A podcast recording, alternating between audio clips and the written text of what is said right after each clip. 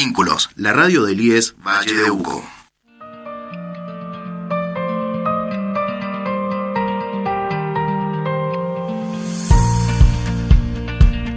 Hola, ¿qué tal? ¿Cómo les va? ¿Cómo andan? Esto es Acercando Distancias.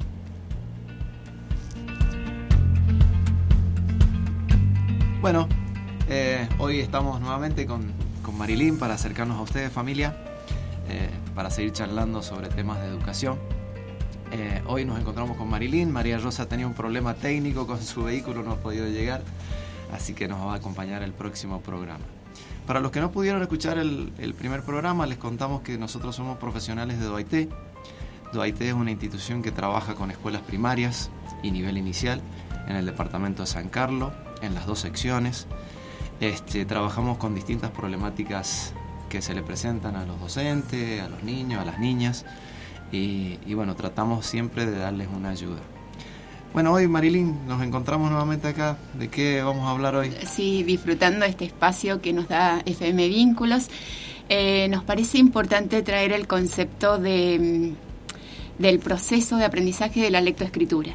¿No? En este tiempo de pandemia que se han dado tantas discontinuidades en, relación a los tiempos, las rutinas, las metodologías y un proceso que puede ser fantástico, lo es cuando se logra eh, para los niños, las niñas, las familias, los docentes y que genera tanta ansiedad, tanta preocupación cuando esto que está socialmente establecido con un tiempo X no se logra.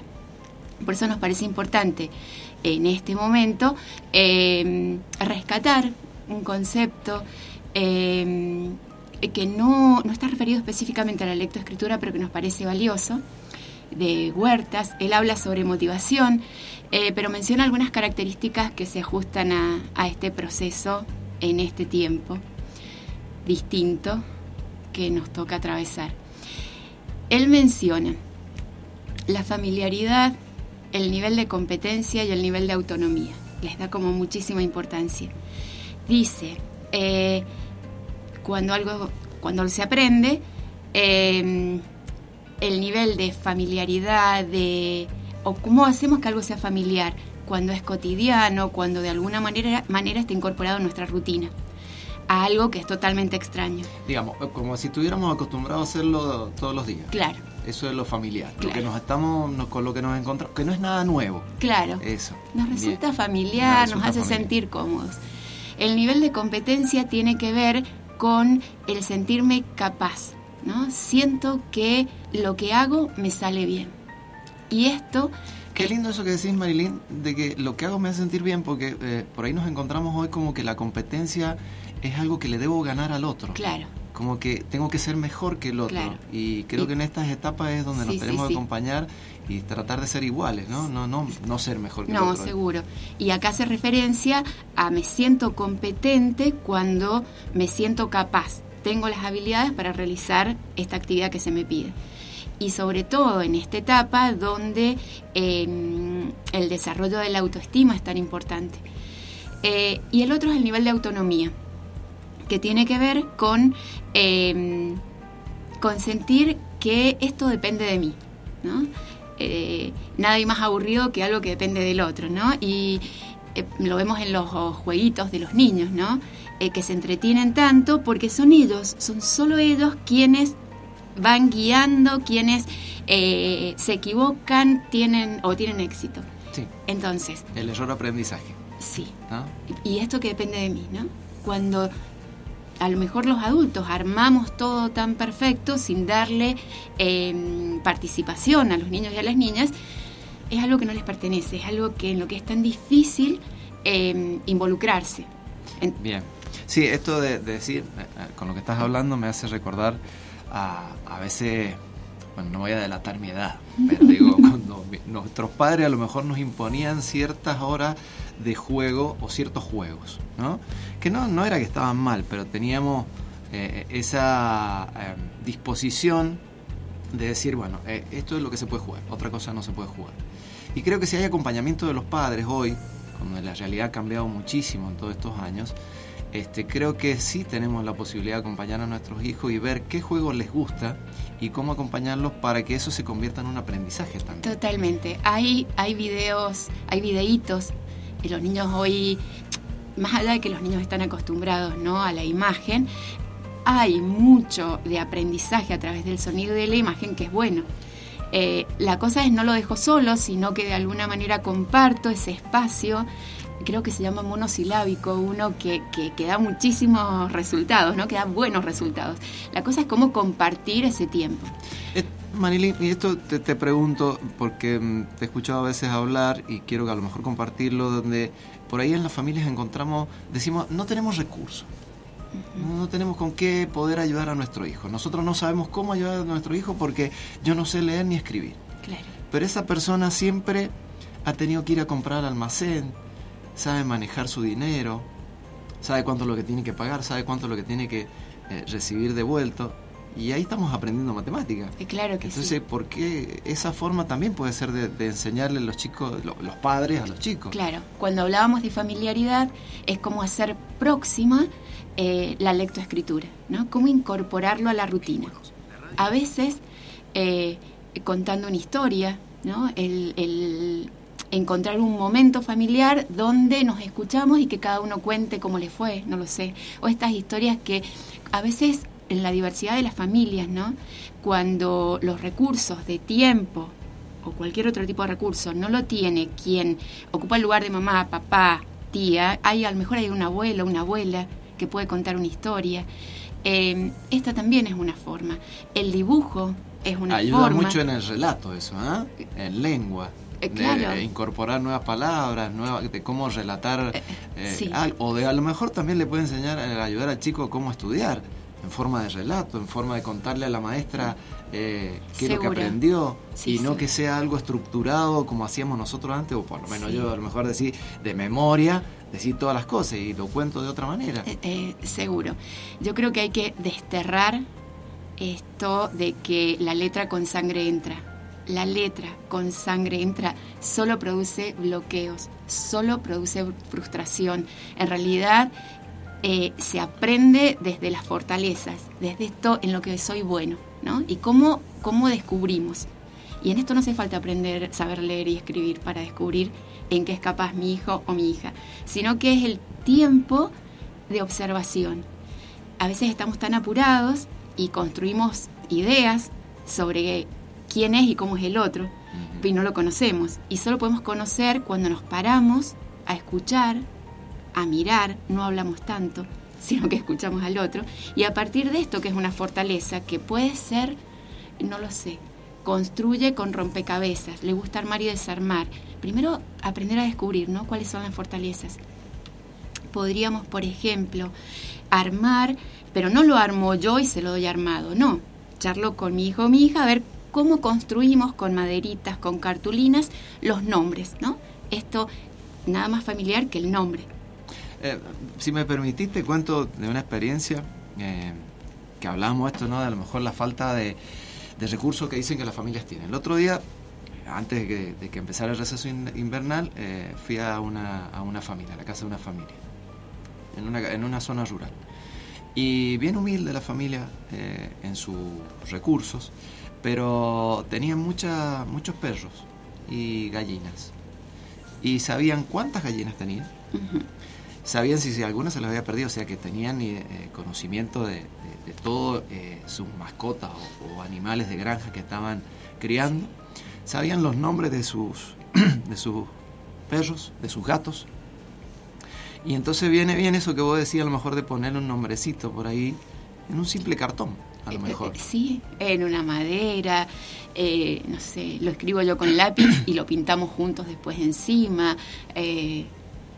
Eh, y puede ser el nombre de este animalito que me gusta tanto. Eh, Digamos que en la casa siempre un recurso vamos a encontrar. Seguro, y podemos hacer este juego, ¿no?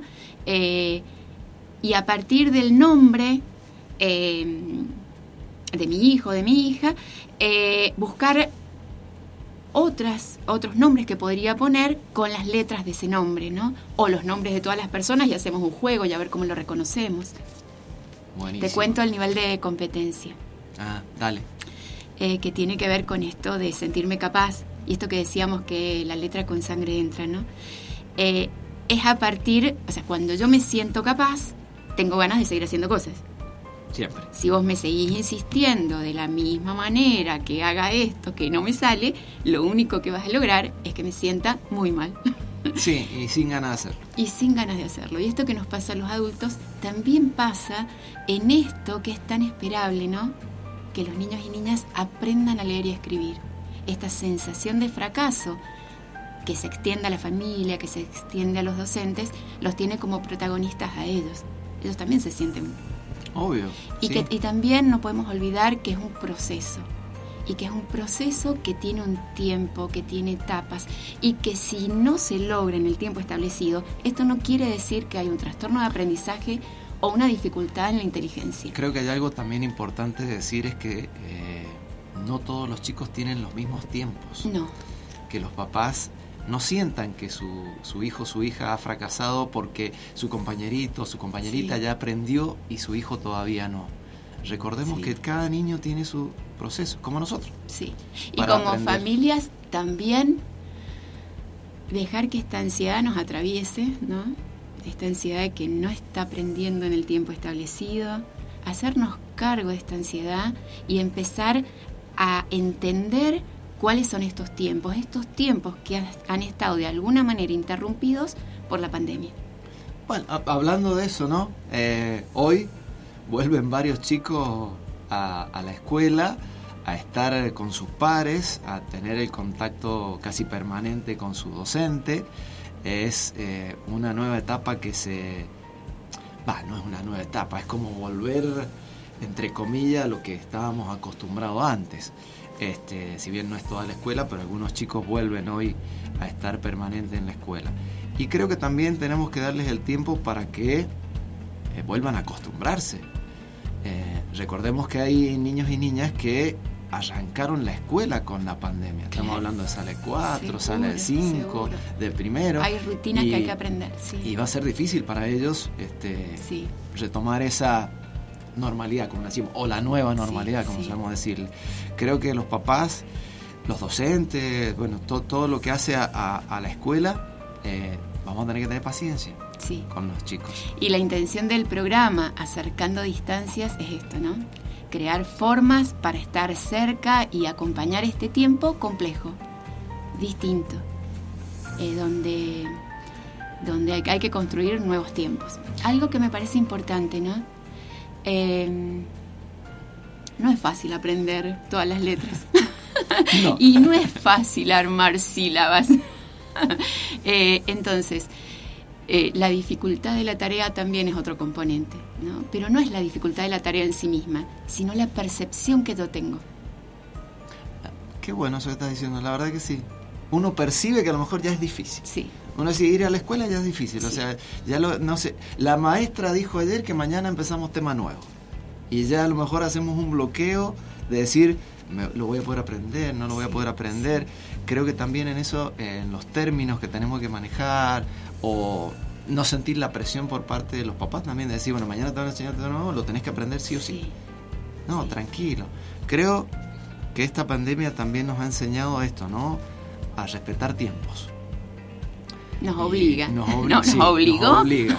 No- a no- respetar tiempos. A respetar tiempo. Eh, procesos, entender que, que son procesos, Yo que no que se dan inmediatamente. creo que- que hay cosas de esta pandemia que llegaron para quedarse, que son buenas. Sí, Creo que hay otras donde era necesario esto de volver a tener el contacto del, alumno con el docente. Yo, por lo menos, es lo que he percibido de los papás, de que necesitan de que su, hijo o su hija esté en contacto con el docente y que vuelvan a estar eh, eh, como antes, donde ellos sean el- ese pequeño aporte después eh, de lo que faltó en la escuela. Porque durante todo este año y medio es como que les tocó a ellos hacerse cargo de la educación que no están preparados porque no estudiaron para eso. no, seguro.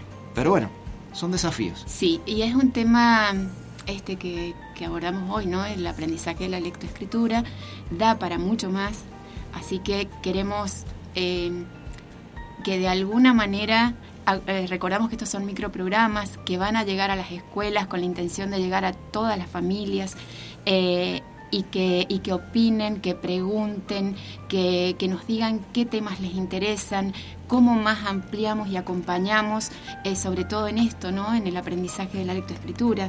Digo, estamos a disposición. Totalmente abierto a todas las inquietudes, a todo lo que quieran plantear, lo que les guste que hablemos. Es más, si alguien quiere venir a compartir con nosotros un programa y hablar de algún tema en particular, este, bienvenido sea. Y nosotros, bueno, también queremos comentarles de que eh, queremos hacer talleres en las escuelas con los chicos respecto a este tema de la lectoescritura. Así que posiblemente necesitemos la colaboración de los papás porque a lo mejor también hagamos un taller para los papás. Sí, la idea es hacer talleres con las familias. Exacto. Bueno, Marilyn, la verdad que ha sido un gusto hoy compartir con vos este programa. Eh, ya lo se incorporará María Rosa más adelante. Y bueno, eh, nos despedimos por hoy de, la audiencia. Este, y acá estamos, acercando distancias.